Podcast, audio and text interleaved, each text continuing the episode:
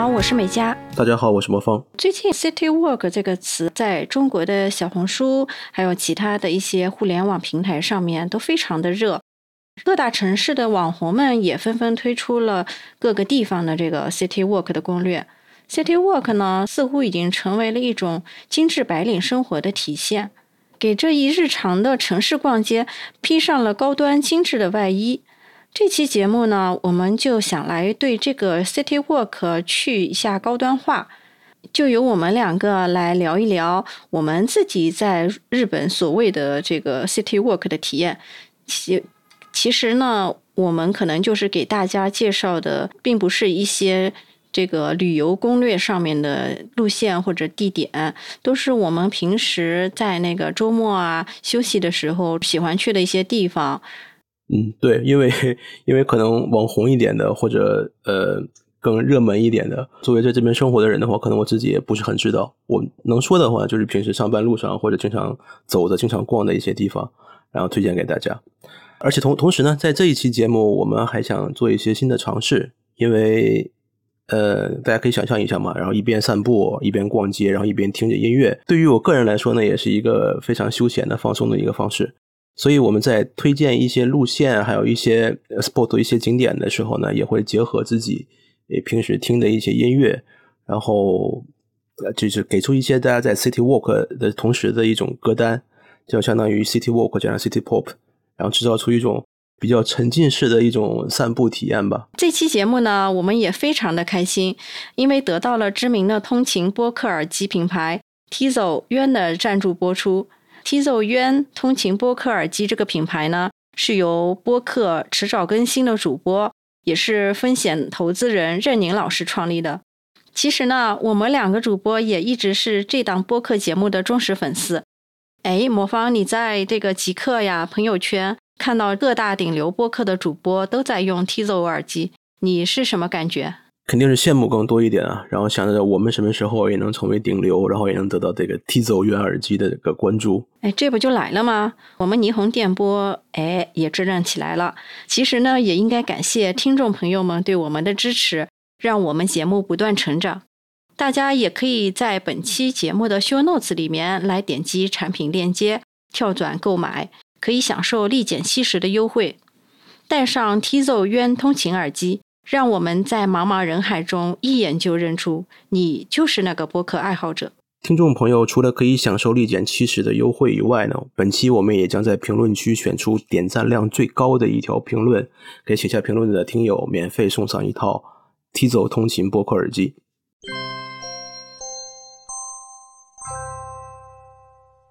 现在。呃，我们就开始正式的介绍东京的 City Walk 了。那佳姐前一段时间回到东京，然后或者以前在东京生活的时候也可以，有没有什么想推荐给大家的，觉得值得走一走的、值得逛一逛的这样的一个地方？其实我想给大家推荐的第一个地方呢，叫做御茶水，日语叫 o c h a n o m i z 这个御茶水呢，它是在那个东京的文京区和千代田区之间的这么一个地方。文京区呢，其实它是东京的一个文教区，你可以这么理解啊，就是北京的海淀区。这个地方就是人文比较发达，还有很多的大学。嗯，千代田区呢是皇居所在的地方，也所以说这个御茶水这个地段是非常好，而且它的交通是非常方便的，有三条路线是可以到这个地方，就是 JR 的中央线，还有 JR 的总武线。还有就是东京地铁 Tokyo Metro 那个丸内线御茶水站下车就可以。我为什么会注意到这个地方呢？其实这个地方呀，是我们家孩子上补习班的地方。他去上课了，那我干嘛呢？我就只能在这个附近瞎逛逛。可能大家对这个站不一定熟悉啊，但是魔方你也看过那个《铃芽之旅》吧？啊，对对对对。我看过，看过。你知不知道那个《铃芽之旅》里面，其实御茶水这个地方至少出现了三次。我印象最深的一次是从隧道里边，然后出出出现了一个门，然后从那个门里边出来，那叫怎么说来着？就是那个蚯蚓吧，大蚯蚓是吧？对对对。其实这个隧道的话，旁边不是还有一条河嘛？当时是地震发生之前嘛，是那个杰牙中央总武线，它从那个桥洞里面出来。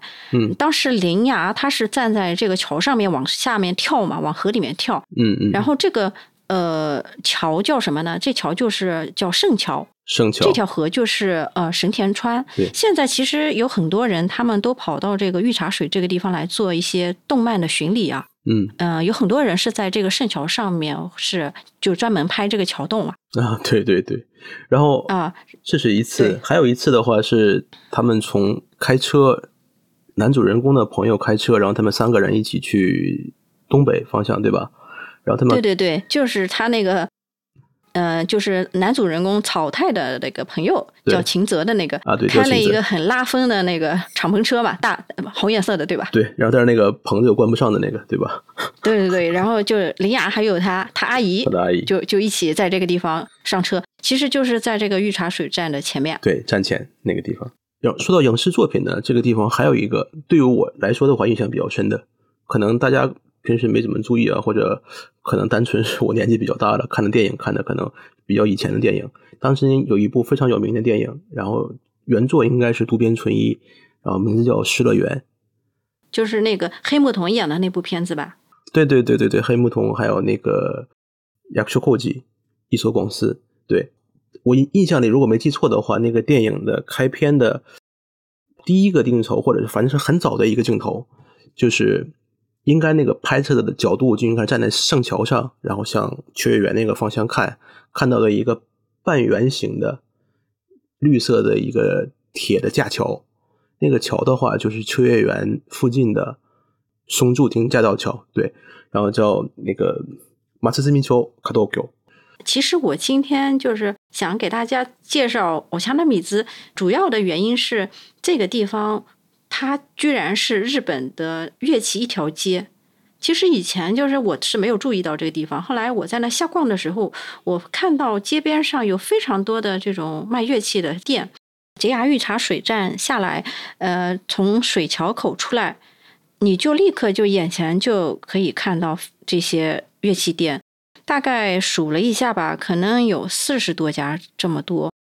然后主要的话就是有电吉他呀，还有原声吉他，还有一些是卖管弦乐器和小提琴的店铺。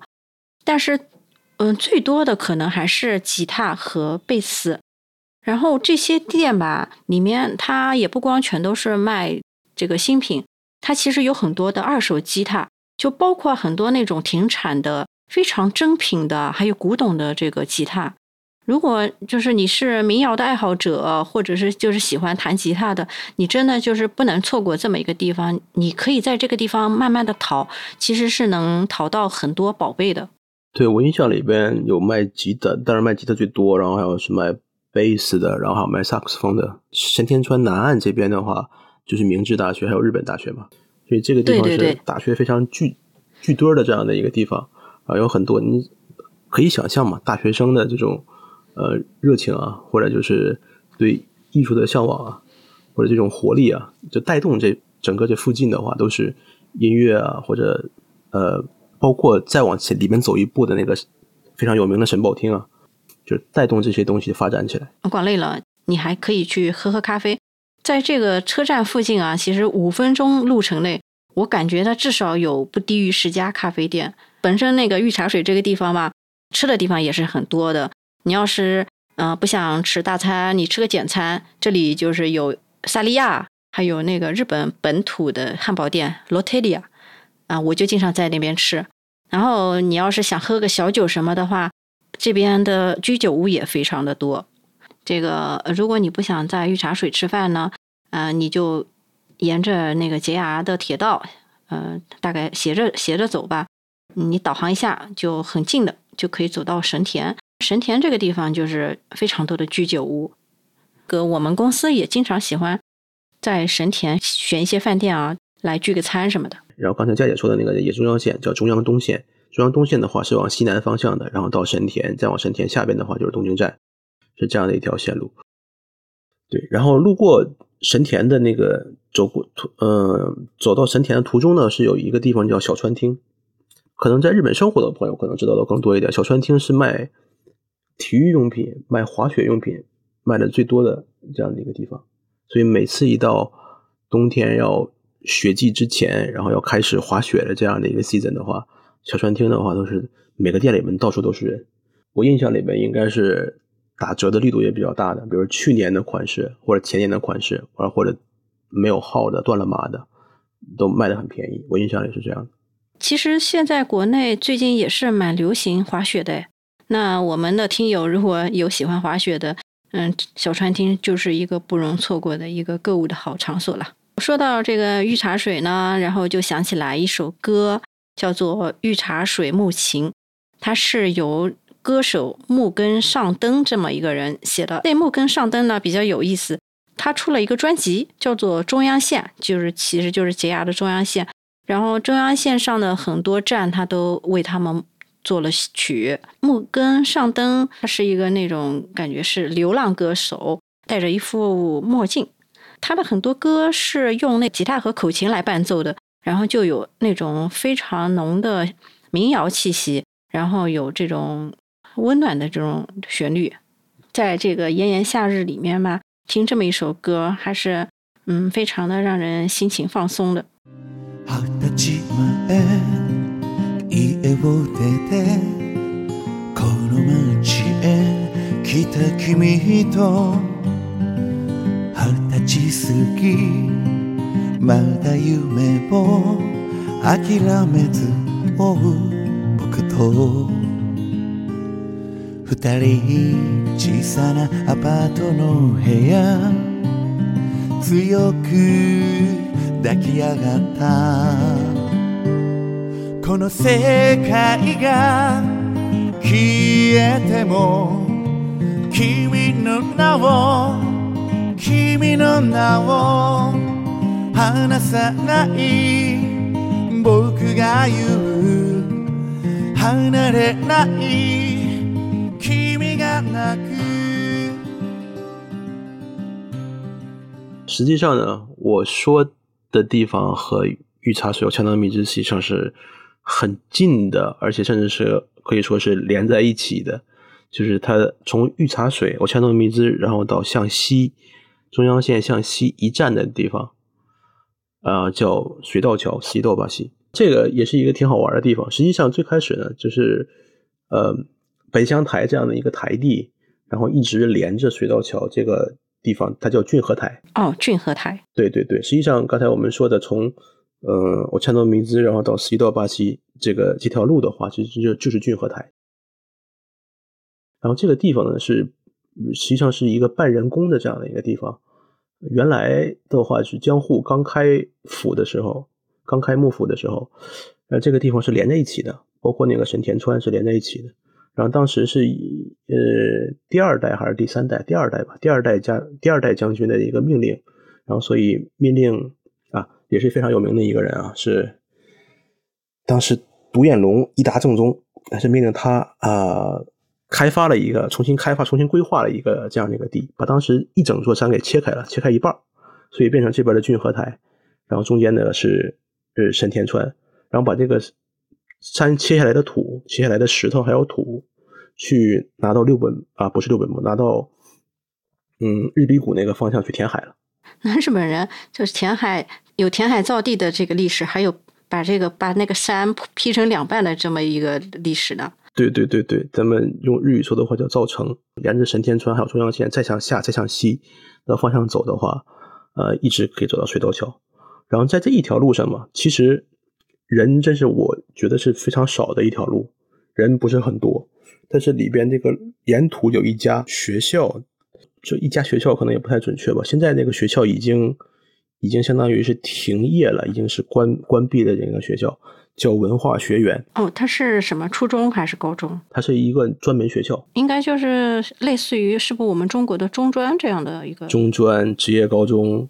嗯，应该是哈。对，虽然不能这样，高对不能这样横向比较，但应该就是这样的。但不是大学。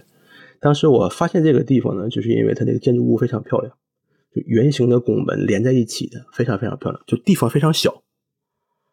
可能你走过的话，你不会注意到，但是如果你注意到的话，你会发现它非常漂亮。它有绿地，有绿化，然后门的话都是拱门，非常的漂亮。所以我当时看了一眼，我才发现这个文化学院，嗯，这是怎么说呢？他自己也非常有名，而且和他相关的人真的是非常有名。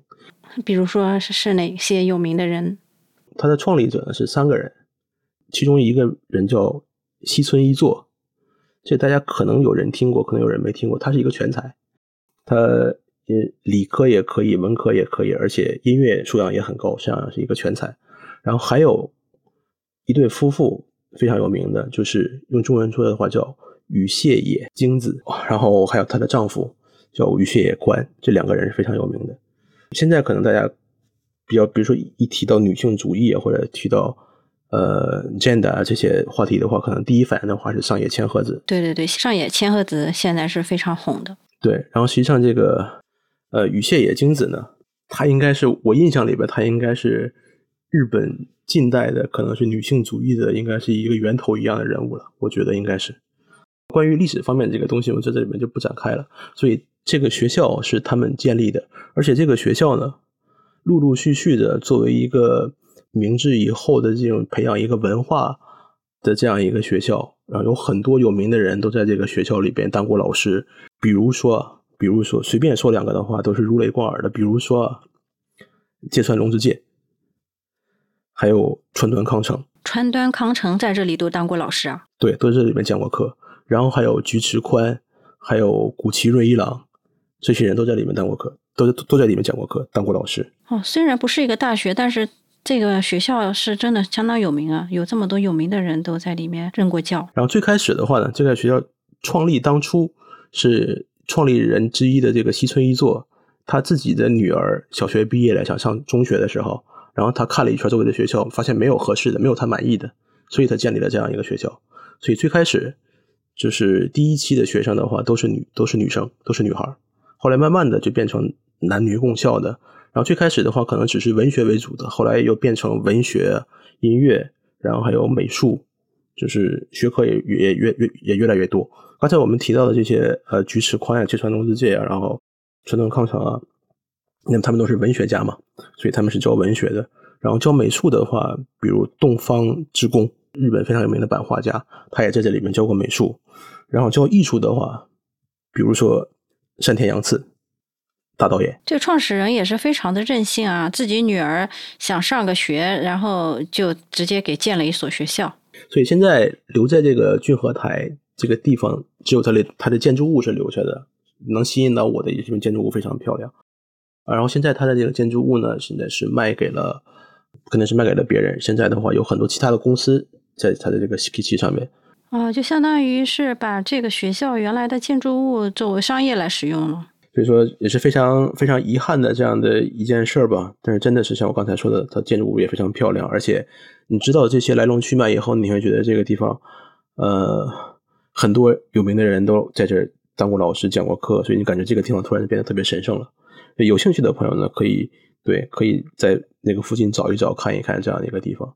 对你对这个历史没有什么兴趣呢？比如你看一看那个圆形的连连续的圆形的拱门，应该是一个可以打卡拍照、晒朋友圈的一个好地方。原来是一个好地方，对，推荐给大家。这已经是向水道桥方向走了一段了这样的一个地方，然后再向下一直向下走的，就是沿着那个坡往下走。嗯，从君和台再往下，然后走到远远的话，你可能会看到日本大学或者看到什么样的楼，然后一直走到坡下边，你就会看到那个叫。那个地方叫水道桥的这样的一个车站。水道桥这有个特别有名的标志性建筑，就是东京巨蛋，就是东京巨人的这个主场。而且东京巨蛋的后面 还有一个那个水道桥游乐场，你知道吗？后乐园游乐场。那个里面有一个非常非常吓人的那个过山车，它那个楼里有个洞，然后直接穿到楼里面，然后又从楼里面穿出来了。我在那个过山车下面。有一次坐了半个小时，我愣是没敢上去坐。到现在为止，我都没敢那个坐过这个过山车，我觉得好吓人。然后我觉得这个规模怎么说？作为游园地来说，这个规模是比较尴尬的这样一个规模啊。说的也不是很大的，也不是很小的。你要和东京迪士尼比起来的，对，和迪迪士尼比起来的话呢，就是规模算是比较小的。但是和一些比较小的、比较旧的那些游园地比起来，也算规模比较大的。而且刚才佳姐提到这个过山车呢，确实是比较有特点。嗯，它在因为像其他地方的过山车嘛，就是游园游园区的里边的一个大的过山车，或者像富士 Q 的时候专门以过山车为主的。它这个过山车就是完全是在都市的正中央满大卡这样的一个地方，然后有一个过山车，而且感觉这个呃规模还是 scale 还是可以的啊。对对对，它那个垂直的角度是很厉害的。嗯，而且很高，它整个过山车的这一个行程应该其实不短，也是比较属于大型的那种过山车。对，坡度也很大，然后对，就是围着那个游园地一周，然后再建在楼上边。大家如果有兴趣的话，可以去尝试一下。而且这个后乐园这个地方，除了有过山车以外，还有那个高空缆车。你说那个摩天轮，我有一段非常难忘的经历。我在那个摩天轮上，在最顶上的时候，突然发生地震了，然后那个摩天轮就被停了，当时吓得不行。后来那个他们经过确认吧，大概在上面停了，我感觉至少有十分钟，嗯，然后再慢慢的又开始就是检查，可能没有问题，就继续可以运运行，然后从那个上面下来，还把我吓得不行。这个相当于赚了，你在上面有多玩了一段时间。但是那个时候你一点都不想玩，我就想快点下去。水道桥也是一个怎么说呢？就是说近代东京那比较代表性的地方。因为沿着水道桥再向南，就水道桥车站的话那条大路一直往南走的话，就是神保町了嘛。嗯，这块这几个地方，他们其实都很近的。对，都是连着的。以这个 Tokyo Dome 东东京巨蛋为中心的话，它附近是遍布了各种各样的地铁站，还有那个 JR 站的。因为你想，这个很容易理解嘛。每次巨人打比赛的时候，大家从各个地方涌过来。然后又从这个又从地方又涌回去，所以交通一定是很发达的这样一个地方。然后，所以我们刚才也提到这个游园地的话，叫后乐园游园地，也是也是因为这个地方有一个站，地铁站叫后乐园站。然后这个在东京 dom 的这个后边，再向嗯西的一点的这样的一个地方，是挨着它，紧邻着它的话，是一个这个后乐园这个地铁站，它名字的由来叫小石川后乐园。对你从高空看的话，看得很清楚，旁边的话都是高楼，只有这一块是绿地，叫小石川后乐园。然后这个小石川后乐园呢，知道的朋友肯定应该是知道啊，它的名气也是非常大的。可能现在看起来不是很显，不是很显眼啊。从规模上来看的话，也不是和新宿御园比，或者和明治神宫比的话，那规模是非常非常小的。也是城市里的一块绿地，一个小小公园嘛，是吧？然后，但是这个地方它也是比较有来头的。小石川后乐园这个后乐园这个名字，大家可能会联想到后乐园这个名字起的有点有一点有点中文化的这样一个名字啊。实际上起这个名字的人呢，真的是中国人，他叫对，他叫朱顺水。朱朱顺水是明朝的一个遗臣，他是一个应该是儒家的比较在日本比较影响的非常有名有影响的这样一个人吧。然后他呃，因为当时受到这个托克瓦米斯克尼的这个器重。然后，所以他也搬到这个地方来，然后经常两个人在一起，呃，谈论一些儒学，谈论一些文化，就这样的，是这样的一个机缘。所以他给这个园子命名叫后乐园。然后这个后乐园的那个名字的由来呢，实际上就是我们上学中学的时候都学过了那个范仲淹的哦，《岳阳楼记》。岳阳楼记对吧？庆历四年春，滕子京折滕子京折守巴陵郡，对，就是那个里边的“先天下之忧而忧，后天下之乐而乐”的这个后乐的意思。哦，你刚才说完的时候，我紧急查了一下，我发现这个里面还有以中国的名胜命名的景观，比如西湖、庐山等等。哎，我还没去过，你这么一说，我下次一定要去看一看。还有一点，还有一点就是，算是一个小的阿那巴，可能知道的人真的还不是很多，因为是在后乐园还有水道桥这样的一个附近，你会看到两个高楼，其中的一个高楼 Tokyo Dome Hotel，然后另外一个高楼是。呃，文京区的区域所啊，文京区的区域所下面有一个展望台哦，区域所里也有展望台。对，二十八层还是二十五层，我不记得了。但是顶层的话是个展望台，而展望台是不要钱的。一般来说，大家到那个东京旅游的话，都会去东京都厅的那个展望台。但是能看到的景观不太一样吧？因为你到文京区的话，这个区域所上面的展望台，你能看到东京东部。包括能看到非常清晰的那个 Tokyo Sky 磁力晴空塔，晴空塔能看得非常清楚，然后看到墨田区，晚上还可以看东京夜景，看应该是看一看这种夏厅靠近夏厅的这个地方的夜景吧。然后如果运气好、天气好的话，还能看到富士山。OK，现在到了介绍歌曲的环节。嗯，其实呢，想找一首和骏河台还有水道桥完全契合的相关的歌曲，还是挺不容易的。嗯，我想了一下，然后挑出了一首。刚才我们在介绍俊和台的时候提到了一所专门学校，呃，非常遗憾，它现在已经闭校了。但是，对，就是文化学院，对。但是它在全盛时期呢，或者在过去的几十年，将近一百年的时间吧，啊，培养出了很多优秀的。文艺界的呃大咖，其中有一个一个组合，有一个班都叫 Kome Kome Club，可能有的朋友知道叫米米俱乐部，然后也算是，所以说他们呢也算和这个地方是有一点渊源的乐队了。呃，他们在全盛时期呢，在日本非常非常的有名，有很多歌曲只传唱至今。其中最有名的一首之一吧，叫 Kimi ga iru dake de。翻译成汉语的话呢，就叫“只要有你”。嗯，为什么推荐这首歌呢？就是呃，看到过我机课的朋友可能也知道，我最近呢，就关于育儿啊，然后和我们家小孩的相处呢，可能出现了一点问题，有一点，嗯嗯，对，有一呃，算是算算是到了一个不太好磨合的这样一个时期。但是偶尔冷静下来想一想。呃，和当时他刚出生的时候，然后在呃加护病房 ICU 里边住了十八天的时候相比，和那个时候比起来的话，他现在至少是健康的、快乐的。所以对于我来说，与其说要求更多的话，倒不如真正的享受能和健康的他在一起生活的这样一种关系。所以套用这个歌名的话，就是只要有你的话就足够了。ありがちな罠につい引き込ま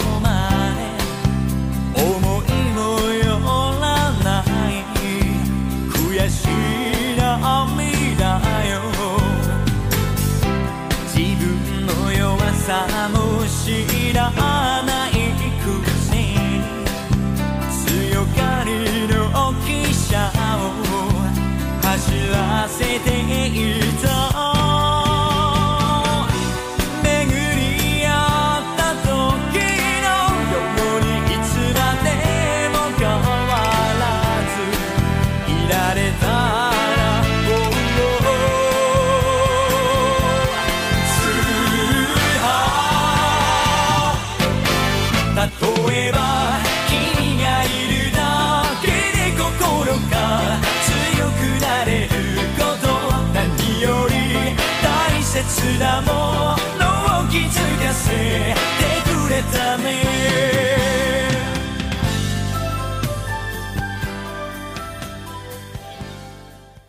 接下来我想给大家介绍的这个地方呢，嗯，怎么说呢？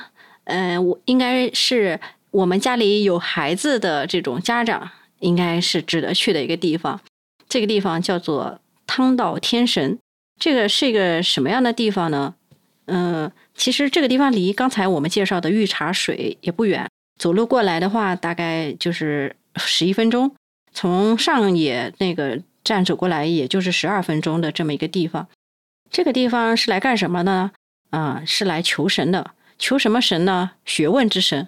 就是日本人每年升学考试之前啊，他们都会到这个汤岛天神这个地方来求签，就是保佑自己家孩子能够考上一个好的学校。呃，这个在东京乃至日本都是非常有名的。嗯，要说到日本的那个平安时代。当时呢，有一位特别杰出的这个学者啊，他又是政治家，名字叫做那个菅原道真啊。据说呢，他是一个很多才多艺的学者啊，会写诗歌啊，也也会书法也是非常出色，然后还有非常那个卓越的学识。嗯，在官场上呢，他一度也是就是一路高升，但是到后来他受到了一些迫害。后来就被贬到了这个福冈的太宰府，一直就到他去世。这个菅原道真去世以后呢，京都呢就爆发了疫情，然后放逐他那个流放他的那个叫做藤原诗平的这个人也病逝了，各种各样的天灾呀也频繁的发生。这个时候呢，人们就觉得这些天灾这些现象是不是都是因为这个菅原道真的诅咒呢？然后他们呢就为了平息他的怒气，就在京都建立了一个叫做北野天神宫的地方。在这个天神宫里，那么菅原道真呢就被他们称为天神。后来又因为他的那些学术，因为他的学术就被大家誉称为是学问之神。嗯，大家就在天满宫来祭祀他。如果我没记错的话，应该所有的天满宫都是用来祭祀他的。这跟地方不一样，然后可能每个地方都有他的天满宫，但都是应该来纪念这个天元道真的。对对对，你说的对，就是在京都的这个北野天满宫。再加上那个福冈的太宰府天满宫，嗯，还有就是山口县还有一个嗯周防天满宫，这个是被称为日本的三大天神。东京这边就是汤岛天满宫，还有龟户天神社，还有一个叫做古堡天满宫，嗯，又被称为是那个关东的三大天满宫。然后可能有的听友知道，日本传说三大怨灵里边的其中的一个就是菅原道真。然后还有另外两个，我们一会儿可能还提到。我本来没想说，然后 突然提到这个话题，我又想到了。一会儿可能再给大家介绍一个。对，还有另外的一个，也是在东京，可以看得到了、走得到的这样的一个地方。而且这个菅原道真，这个我最近在看《九九次开赛》，咒术回战，用中文怎么说的话，我不是很清楚。九九次开赛，然后它里边也提到这个菅原道真，就是。从怨灵这个角度来 提到他这个提提提到他这个人，对大家有机有兴趣的话可以查一查，蛮好玩的。嗯，其实啊，他除了那个求学业，他还有一个非常有 可以有呃去求一求的东西。据说他这边也是那个塔卡拉库吉的一个圣地。塔卡拉库吉就是那个日本的彩票。嗯，比如说我们暑假去旅游的朋友们。嗯，我觉得你如果在这边拜一拜，你就再花个三百日元去买张日本的彩票，可以试一试手气。那万一你中了几个亿的大奖，在日本又不用交交税啊，还是一件非常好的事情。其实我那个月初去日本的时候，我买了三张彩票，因为现在是夏季，你知道夏季有个 summer jumbo，就是呃夏季的特别的那个一个。一个彩票彩票的一个活动，今年应该是七亿对吧？七亿的话，它应该是就是你日本的彩票是这样的，就是你这个号如果中了，然后前面一个号和后面一个号也是呃中奖的号，然后加起来的话可能是七亿。如果单单你就一个一张彩票的话，那是中不到七亿的。应该是五亿。我们觉得好像买彩票离我们生活比较远，但是我周围虽然没有人中七亿啊，但是我周围的话，我知道的话可能有三四个人。都是中过百万，然后千万这个级别的中奖的人还是有的。我接下来那个想就是说，如果大家去这个天满宫去给孩子求求一下学的话，那嗯，我们得就是介绍一下这个求，它是也是有一些规矩、有一些礼仪的嘛。啊，然后我就想来介绍一下这个天满宫，它是一个神社嘛，它不是一个庙。在所有的神社门口有一个鸟居，鸟居的话是一个感觉上像那个中国说的那种大牌坊一样的那个牌坊，所以那个鸟居的话就是属于神的门。你进鸟居之前，你得把你那个帽子拿掉，以表示对那个神的尊重嘛。然后鸟居中间它一般就是有一条这个大大的路，嗯，我们去参拜的时候呢，我们是不可以从这条路走的。因为最中间的这条路呢是留给神仙走的，然后我们进了这个鸟居以后，我们就要在它两侧的小路上面走，然后基本上是一走进去的时候呢，这个地方就是有一个嗯水池，然后会有一个嗯有着长柄的竹勺子，对吧？然后嗯，它的规矩呢就是说，你先要呃用你的右手拿住这个勺子。然后，嗯，舀一些水来洗净你的左手，然后左手洗净了以后呢，你就换成左手拿这个勺子，然后再舀点水去洗你的右手，然后最后的时候，你用这个右手舀了，呃，水放到你的左手，然后呃去漱一下口，就一开始就是有这么一个要把自己的身体啊洗净的这么一一个仪式。然后洗完了以后，那你就可以到里里面往里面去参拜。然后参拜的时候呢，应该就是鞠两下躬，然后再拍两下手，然后再鞠一下躬，这么一个流程。左左手和右手的先后顺序也是有规定的吗？嗯，有规定，有规定，就是先得洗，先得洗左手，再洗右手，然后最后是漱口，就这么一个流程。绘马你知道吗？木小木牌子，对，小木牌子对吧？上面会画着一些东西，然后我们自己就是拿笔在里面写一些祝福祝福语，就给挂到一个地方。对，想想一些自己想实现的愿望，然后挂起来。这个地方的这个绘马呢，受欢迎的是哪种呢？就是菅原道真他骑在那个牛背上，嗯的这这一款是特别受到欢迎的。然后据说呢，每年就是在日本这个升学季节啊，会有三万多张会马就挂在这个地方。嗯，然后嗯这边的护身符也是非常有名的，一般上面就写什么合格祈愿啦，什么入世突破，然后求完了以后就是就是你实现了愿望，你是需要去还愿的。所以这个这个汤岛天神这个地方，每年来还愿的人也是呃非常的多，并不是提倡这个封建迷信活动，就是其实是人的一种美好的祝愿，对自己的祝愿，然后呢，并且是有一个仪式感，告诉自己，嗯，我现在是需要努力的时候了。可以把它理解成一种正向的心理暗示嘛？嗯，刚才佳姐介绍汤岛的时候，这个主线呢，就是说祈求学业的这个一个主线吧。然后在汤岛天满宫的附近，还有一个就是以学问为主轴的这样的一个史记，叫汤岛盛唐。它的里边供奉的是孔子。哦，汤岛的附近还有孔子庙，而且这个汤岛盛唐呢，实际上历史也比较悠久了。一哦，一六九零年，就是江户。因为江户是一六零三年，然后开户呃开府的嘛，所以就是也算江户初期吧。一六九零年，然后在唐岛这个地方建了一个圣堂。当时是德川家的第五代将军，然后他想振兴一下这个儒教的思想，所以就在这个地方建了个圣堂，然后祭拜孔子。对，是这样的一个地方，所以很多就是说求学业的，然后有一些人呢也会来这个唐岛圣堂，然后来求学业。其实说那个孔子吧，对日本的文化的影响是还是蛮大的。对，还是挺大的。汤岛这个地方，嗯，还特别有名的是它那个白梅啊。对，一九五五年的时候，其实有一个大导演叫做伊利真之助，他拍过一部电影，名字就叫《汤岛的白梅》。是那个山本富士子，然后那个鹤田浩二啊，这些人主演的，就是都是大咖的演员。当时就是当时他这部影片呢，其实主要是呃改编自日本文学巨匠全镜花的作品，讲的是什么呢？讲的是嗯年轻的学者叫做早濑祖穗和艺妓阿英私定终身的这么一个故事。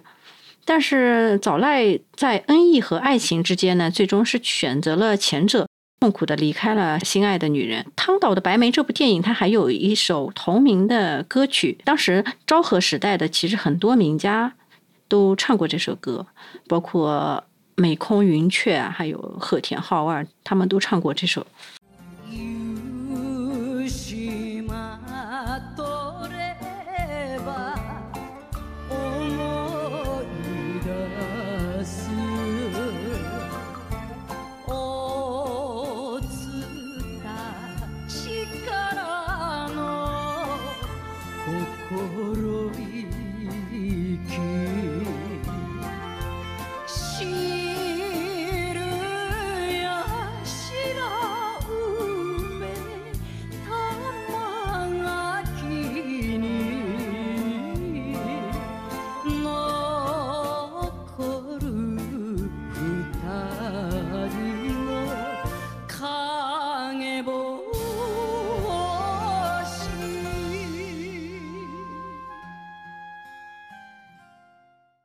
刚才呢，我和佳姐，然后佳姐讲介绍了两个地方，我介绍了一个地方，然后加在一起，我们是介绍了三个地方了。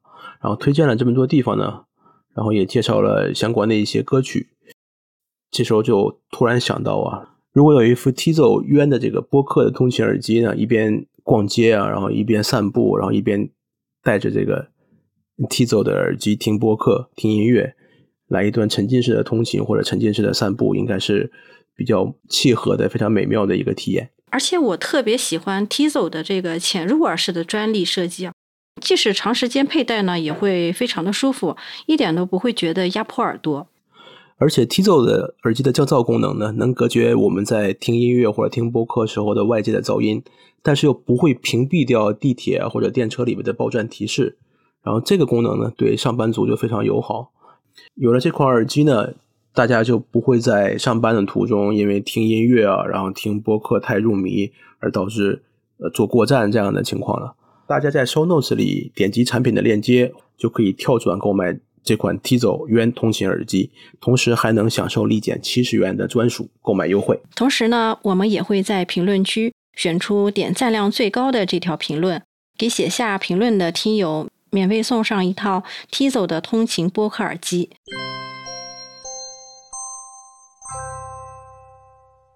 接下来想跟大家介绍的呢，是东京的非常中心的这样的一个位置，就是皇居，然后还有皇居周围的一些可以散步啊，然后可以转一转的这样的一些地方。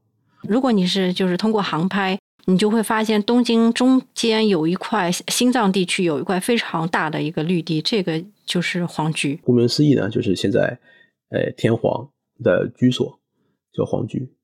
然后在这里边插一句，可能大家都知道的一个常识啊，呃，日本是没有首都的这样的一个国家，日本没有法定的首都。大家平时说的东京啊，实际上不是日本的首都。然后，所以现在的这个皇居呢，之所以叫皇居，不叫不叫皇宫或者不叫什么地方，就有一层意思，就是说这是天皇临时在东京的这样的一个住所而已，所以叫皇居。就是在东京皇居附近的这样的一个地方。有一个平将门的手冢，手就是脖子那个意思，就是他的平将门的头，埋平将门头的这样的一个冢，这样的一个坟的这样一个意思。我对日本的历史倒不是特别了解，今天听你来讲了，然后我学习一下。我以前好像看到有个香港，嗯，拍的一个纪录片吧，就是介绍日本的怨灵啊，然后日本的结界呀，其中这个地方是被他们大书特书的一番的平将门的手冢。然后今天我就不展开讲了啊。大家可以查一查关于他的那个传说，也有很多。平将门也是日本三大怨灵之一啊，然后非常非常的邪门的。怎么个邪门法呢？这个展开说的话，就要说好久好久好久。啊，那我们以后可以专门搞一期来讲讲这个平将门手冢这个。那今天就给大家就是概要的讲一讲吧。对，简单的说一下，简单说一下啊，就是平将门呢是日本关东地区这样的一个呃一个首领吧。然后他可能说是真正在日本历史上，大家都经常日本历史的一个比较有代表性的一个特征，就是天皇万世一系嘛，天皇一家从来没有断过，然后也没有人，有人的话，比如说幕府将军的话，他会架空天皇，呃，或者大明的话，他会架空幕府将军，这种事经常有，但是没有人就真正取代天皇这一支，然后唯一应该是唯一的一个，就是说他自立新王，他说我是新的王。这样的一个人就是平将门，嗯，就是他曾经是想要篡权的，是吧？对，他是想要推翻天皇，他自立为王的这样的一个人。然后他的根据地是在关东，就是在现在东京这一片地。然后具体的呃具体的细节有很多了。最后就是他起兵，然后战败，他在京都被枭首示众，然后他的头自己飞了回来。落在一个地方，然后它落在那个地方，就是现在的这个东京的大手厅，很邪乎嘛。落在这个地方，大家把他头埋了起来，这个地方就是他平将门的手冢，他的头的这个坟手冢就是这样这样的一个地方。然后这个地方呢是那种怎么说呢，不能碰的地方，这个地方是不能碰的。呃，大家查一下，或者我们以后可能会提，或者会提到，可能会聊到，就是这个地方每次要征用这个地方的时候，都会出各种各样的事故，然后这个地方就征用不起来。是不能碰的。然后现在他的这个呃手冢呢，离皇居也很近，非常非常的近。再确切一点的位置，就是说日本的山井物产、山井物产的公司的楼下。嗯，那不是很可怕吗？然后三井的员工每天去上班之前都会路过这么一个坟。这坟本身的话倒是没什么嘛。大家在日本的话，很多人他家也住在坟的边上。有兴趣的话可以去看一看，没有想象的那么起眼，然后也没像纪录片里面说的那么邪乎。主要，我们再说回这个皇居啊，皇居实际上呢是有一部分是对外开放的，叫皇居东御苑，这个部分是可以自由进出的。当然，而且也是嗯。不需要门票的，进门的进门的入口呢，一般大家是从大守门进着这个皇居，对，就是一个公园的这个感觉。然后我每次去的时候，我看到真的没有我想象的多外国人那么多。从大守门进去以后的话，你会看到以前负责皇宫守卫的那个百人班所是很大的、很长的那样的一个房子建筑。然后沿着这条路一直往上走的话，你会看到一片非常开阔的一片大草坪，非常开阔的草坪。而且修剪的非常非常的平整，然后对，在这个草坪的尽头是天守台，就是以前的江户城。现在江户城这个城楼已经没有了，已经对被大火烧掉了，没有了。然后现在只留下这个天守台这个石质的这个底座还在。这个就是怎么说呢？江户城现在留在世上的唯一的一点和江户城有关的建建筑本身有关的这样的一个东西，是用大石头垒起来的。而且就是从皇居进门开始，它的嗯，因为它原来是江户城为基础改造的嘛，所以江户城的那些石垒啊、石壁啊都是原样保留的。因为看见那个石头非常大，比你想象的大很多。当时建江户城的这些很多石头啊，都是从各地运来的，然后负责运这些石头的呢，实际上是各地的大名。对，所以你会在那个石头上面，偶尔你会看见石头上面都会刻了一些符号，那个符号的意思就是。嗯，哪家大名搬过来的？上面会有符号的。皇居东御苑再向北的话，是一个公园，叫北丸公园。看到马路口，这个公园呢，去的人也不多，但就是有一个湖，然后经常周六周日的时候或者休息日的时候，会有很多人在那个附近写生。过了这个公园以后，就是一个很多日本呃怎么说呢，音乐迷的一个圣地吧，日本武道馆。哦。武道馆是经常会举办各种演唱会的，就是说日本的音乐人、日本的歌手，如果要是能在日本武道馆举办一场演唱会的话，就相当于这个歌手已经非常非常成功了，感觉有点像那个香港的红磡体育馆，是吧？那已经是全国级的大腕了。对对，规模不是很大，然后但是真正只是日本武道馆可能算是一个艺人的音音乐家的一个里程碑吧。说完了皇居，说完了皇居东御苑，然后我们可以从皇居东御苑出来，回到大手门、大手厅。你会看到怎么说呢？应该是正面吧。正面的话，应该能看到东京站。我个人是非常喜欢的这个建筑本身。嗯，其实是好像是已经以前被嗯炸掉过，是按照原貌来重新来修复的，对吧？对对对对，是奥运会之前也花了很多年的时间吧，然后修复到它最开始的那个状态。近代日本的红瓦圆顶的这样的一个建筑，然后这个圆弧的穹顶，大家可以看一看，也非常的漂亮。对，上面是立体的浮雕，也非常的漂亮。而且上边它雕的那个动物的话，都是有都是有说法的，就为什么要雕这个动物。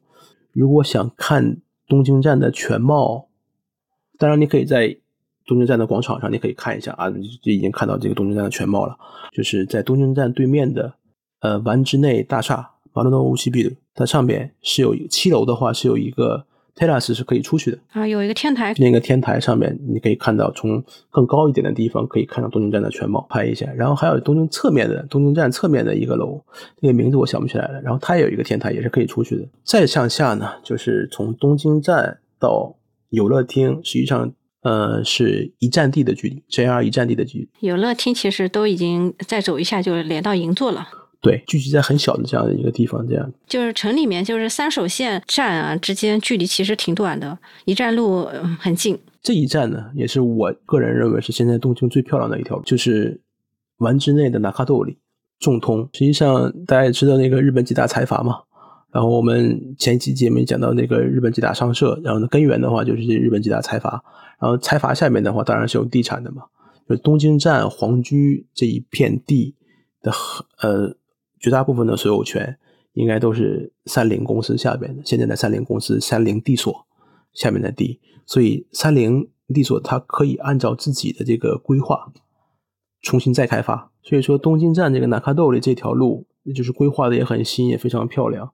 然后新盖了很多，新开发了很多楼。推荐大家是圣诞节前后来，因为圣诞节前后的话，整个中通的话会 light up 点灯，就中间它两排种了很多树，又直又高，然后各种各样的树又又就非常直非常高，它会在上面缠很多彩灯，然后一条路看进去的话非常非常的漂亮，非常壮观。而且这个地方呢。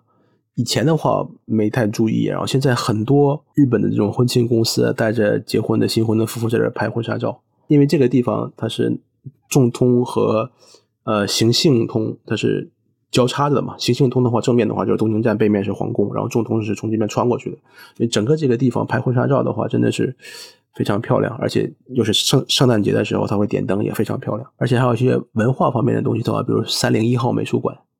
也是在这个沿途附近的，而且走到尽头，就是说中通走到尽头的话，呃，基本上已经到游乐厅，已经到日比谷了嘛。所以说就是日比谷的呃米图烫中城也是新盖的一个大楼，然后里边可以看电影啊或者之类的。然后再往前走一点的话，就是呃非常有名的宝冢的剧场。哦，宝冢剧场，对。啊，对，塔塔克拉斯克的剧场也是在那个附近的，而且建筑物的话也特别也特别有特点，远远的就能看到它那尖顶，对。对，而且附近的话还有呃帝国剧场，还有第一生命的那个 gallery。第一生命吧，它应该是日本比较大的，应该数一数二大的一个生命保险公司吧。呃，第一生命，它以前我们以前节目里边好像提到过，第一生命在二战结束后期的，二战结束之后是 GHQ 的司令部。哦，就是那个美国呃管制日本的那个临时政府。对，然后现在这个。本身它就是一个呃非常有史料价值的一个建筑了。然后它在第一生命的一个展览馆里边，它会展出一些现代艺术啊，比如新锐作家的这些一些展览，然后会在这个地方进进行展出的。比如说新宿的话，给大家一种感觉是，比如成熟的商业或者是成熟的消费的这样的一个感觉。然后比如说元素啊，给人的感觉就是年轻、朝气蓬勃的，然后非常颜色的 colorful 的，非常颜色呃多样化的，然后女孩比较多的这这样的一个感觉。要比如说，但是。大手钉啊，马路诺七啊，就说怎么说？应该是属于公司比较多，我的感觉啊，因为像那个大手厅这边，我感觉是有很多的什么金融金融公司、银行，嗯，然后或者是商社，就是非常有实力的这种公司，它可以在这个寸土寸金的这个地方拥有一栋自己公司的这个楼，也是一种就是公司实力的体现啊。你说的这个感觉的话，就是新锐一点的，然后比较高级一点的，比较小资一点的这种。如果你想体验这样的一种感觉的话，可能真的就是众通的话，应该是首选。呃，提到皇居还有东京站、丸之内啊相关的歌曲，实际上应该是有挺多的。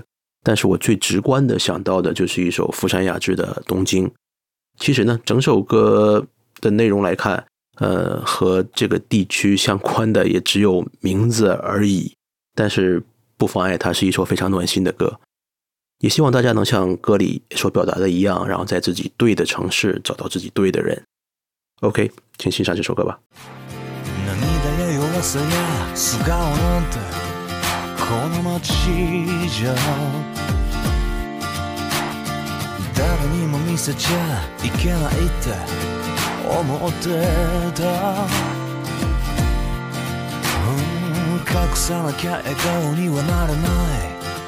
痛みも忘れなきゃ前には進めない悲しみも抱い。て僕は愛を歌うよ君がくれた希望を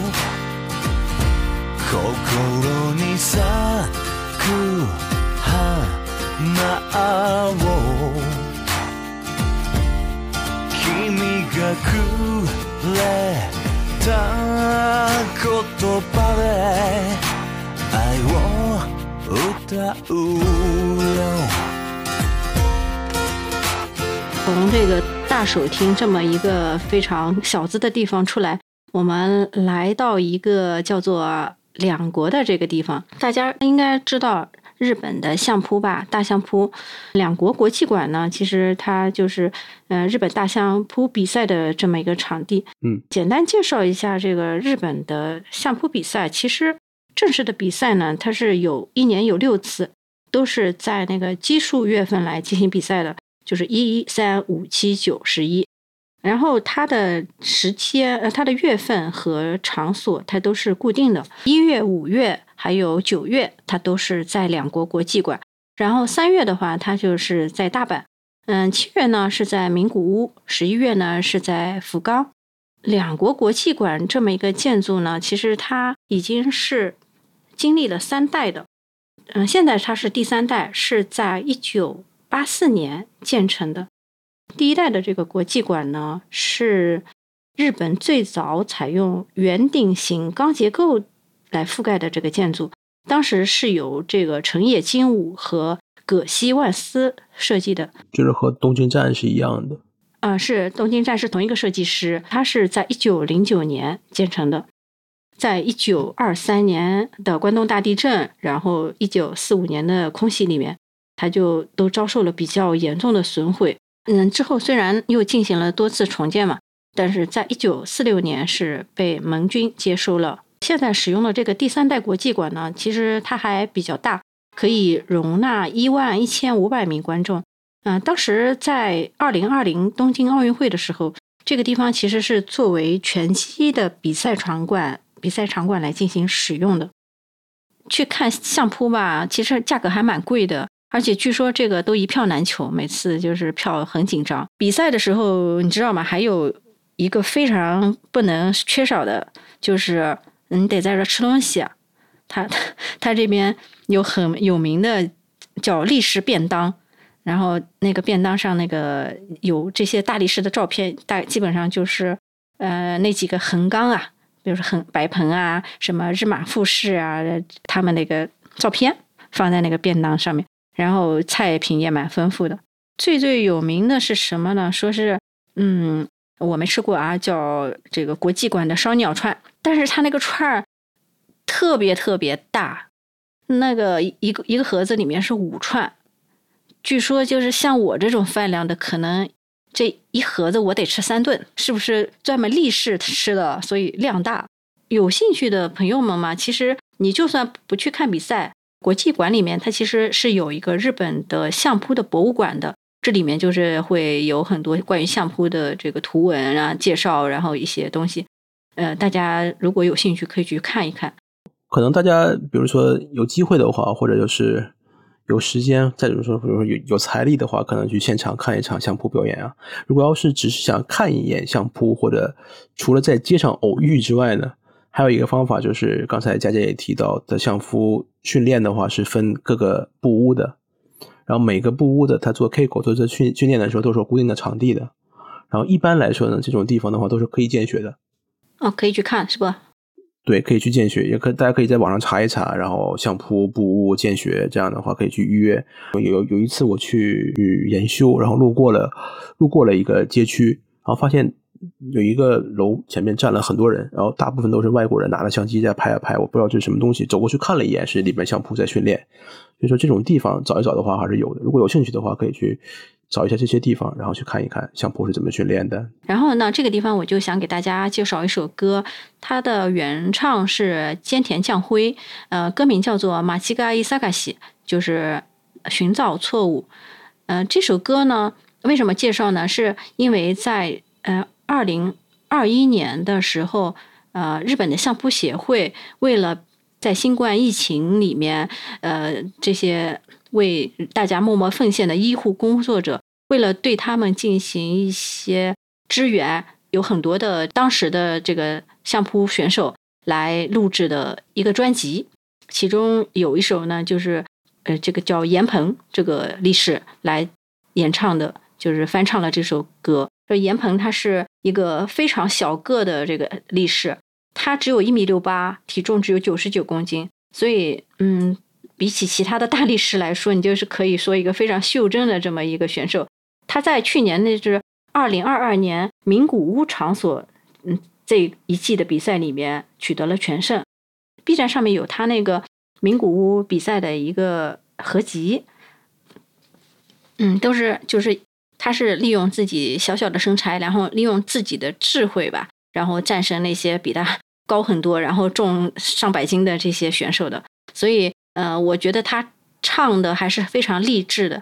嗯，我们现在已经都从新冠疫情这个阴霾里面走出来了嘛，所以这首歌也希望给大家打打气，嗯，让大家在这个未来的生活里面也不要放弃。間違い探しの間違いの方に生まれてきたような気でいたけど間違い探しの正解の方じゃきっと出会えなかったと思う。ふさわしく笑い合えなぜなのか。涙が出ること。君の目が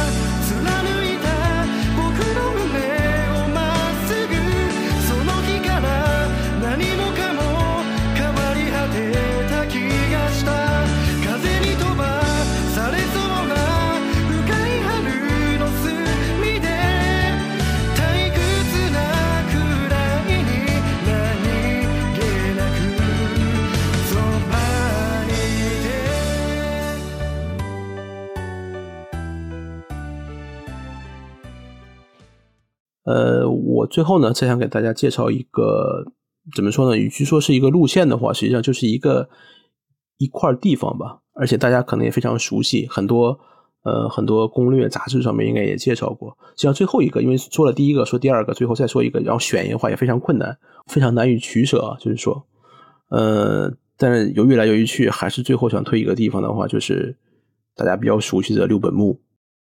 它基本上是办公楼，然后在它的最顶层五十二层的是呃某利比朱斯卡是深美术馆，也说怎么说呢，算是一种机缘巧合吧。很长一段时间，大概有十几年，去深美术馆的话是不用花门票的。这个这个就不方便，不方不对对对，不方便具体透露，但就是因为确确实是不花门票的，可能是也是我个人的一个原因啊。我把那个深美术馆还有这个 r o p o n g i h i l l 这个顶楼当成我自己自己就是身心 refresh 的这样的一个地方。呃，深美术馆的那个展的这个风格呢，比较新锐一点，就是现代艺术比较多一点，不是说我们大家平时知道的，比如说。呃，梵高的画展啊，或者是上野国立啊，或者是那些那附近的美术馆展出的，都是一些大家耳熟能详的那些作家，然后和那些不太一样，它比较新锐，然后展出的都是一些新的艺术家的作品。当然也有你听到过的，比如说，呃，前一段时间展出过草间弥生的，还有村上隆的，还有呃奈良美智的这些东西的话，他们也是定期会展的。这除此之外呢，他们可能更注重一些。海外的一些不太有名的艺术家、作家，再侧重一点的话，可能就是南美洲的或者是东南亚的，感觉上会离传统艺术会远一点的距离的这些作家的一个展。然后在美术馆再往上，洛蓬伊希鲁兹它是有一个天台的，就是停直升飞机的地方。对，那个地方也是可以，也是可以进去参观的。对，也可以，也可以上去的。要门票吗？要另外一张门票。要门票 是吧？嗯，对，要另外一张门票。呃，但是那个地方呢，怎么说呢？如果是每次都去的话，我觉得也没什么意思。但是如果有机会的话，去一次还是可以的。嗯，看一看，站在那个见识一下还是可以的。对，站在那个顶楼的上面的话，你会看见非常漂亮的东京塔。哦，那边对，那边离东京塔是比较近。对，你会看到非常漂亮的东京塔，然后你也看，你也可以看到非常漂亮的台场。然后还可以看到非常漂亮的新宿，还可以看到呃新盖的那些体育馆，新盖的东奥运会的那些场馆，对吧？对，奥运会的主场馆也可以看得到，还可以看到哦涩谷，对，新盖正在开发的这些涩谷的高层建筑群都能看到。然后你站在上面的话，你会看到，突然发现东京好像很小，非常非常的小。嗯，所有的所有的东西都在你脚下，你都能你都能看得到，因为那视野真是非常开阔，还能看到东京湾，对，还能看到海，当然还能看到海，因为本身离海就已经很近了，对，所以嗯，算是我自己比较喜欢的一个可以放松心情啊，然后可以完全放空的这样的一个地方吧。而且天台上的那边的话，人不是很多，尤其是我去的时候，可能平时去的时候比较多，比如请假然后去一次，人也不是很多。它有木质的台阶，然后在天台上，有的时候有时间不忙或者天气允许的话，我就躺在那个台阶上睡一觉。哦，还可以躺台阶上睡觉，那就确实人不是很多。对，不是很多。如果但但是如果你如果是睡的时间太长的话，可能会有警备员过来拍你，看看你是不是还活着。但是基本上没有人管你，我在上面躺着睡一觉。我经常在那儿坐一下午，什么也什么也不干，这样。所以这是我嗯比较推荐的这样的一个地方。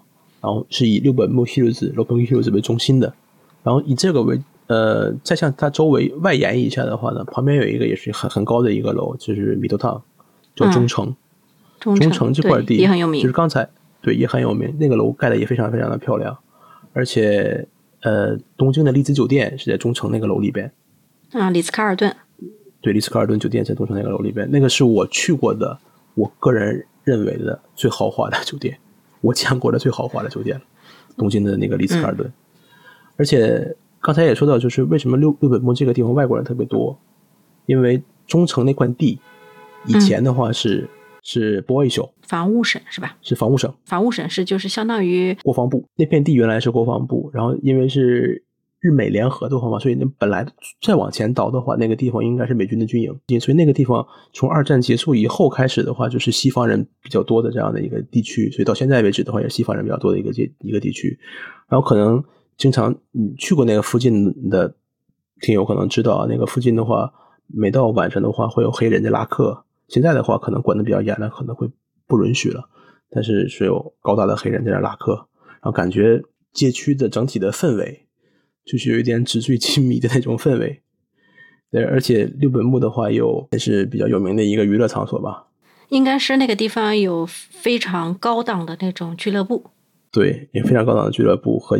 呃，银座的基本上可以相提并论的，对这样的一个俱乐部，那俱乐部的一个就就就是非常纸醉金迷的这样的一个地方。实际上呢，附近就西方人、白人比较多，然后你会看到一些更符合白人文化街区的一些涂鸦呀，或者那种更西洋化一点的店，各种各样的小店，比较精致的也有很多。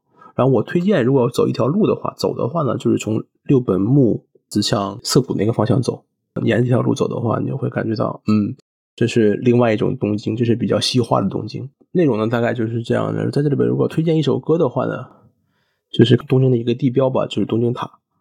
以前有一个电影，它就叫《东京塔》，然后它是奥卡达俊一、冈田准一，还有黑木瞳，还有松本润，然后一起演的一个电影。电影里边的主题歌是山下达郎，嗯，唱配的一首一一首歌叫《Forever Mine》。僕だけがあなたを守れる この世界で一人僕だけがあなたを愛せる。他のどんな誰より絹の雨に濡れながら夜明けまでずっと抱きしめていたい。このまま。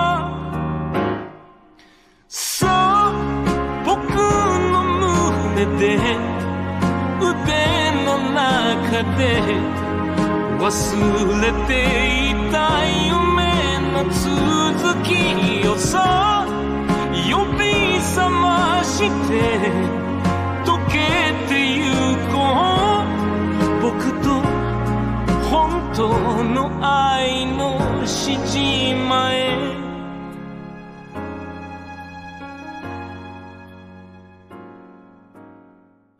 实际上，今天比如说聊这个话题的话，以前是很早很早以前就想聊的一个话题，但是真是到了这个到了这个阶段，或者到了这个时期的话，你要挑 一两个需要需要说清楚的，然后要把自己的想法说的很透彻的，要把内容说的很详实的，真的还是挺难的。一个是难以取舍，还有一个是有些东西的话，可能很难通过语言表达，然后就算是同样的东西，可能人不一样，经历的人经历的事情不一样，看的东西也不一样。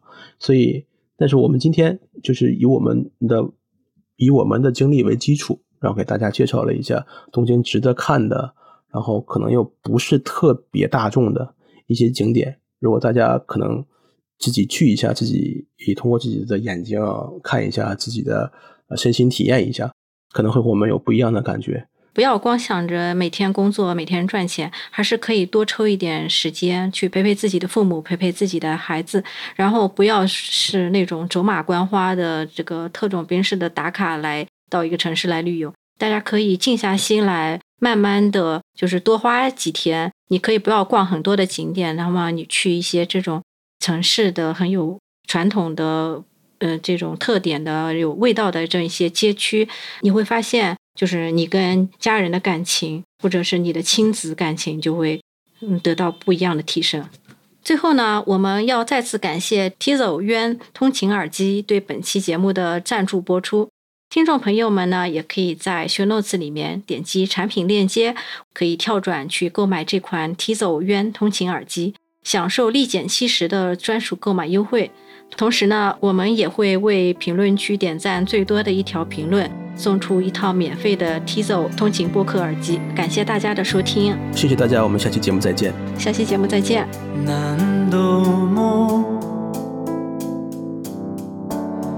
二人で歩いた道なのに見過ごしていたこの小さな風景。どうしてずっと気づかなかったんだろう。降り注ぐ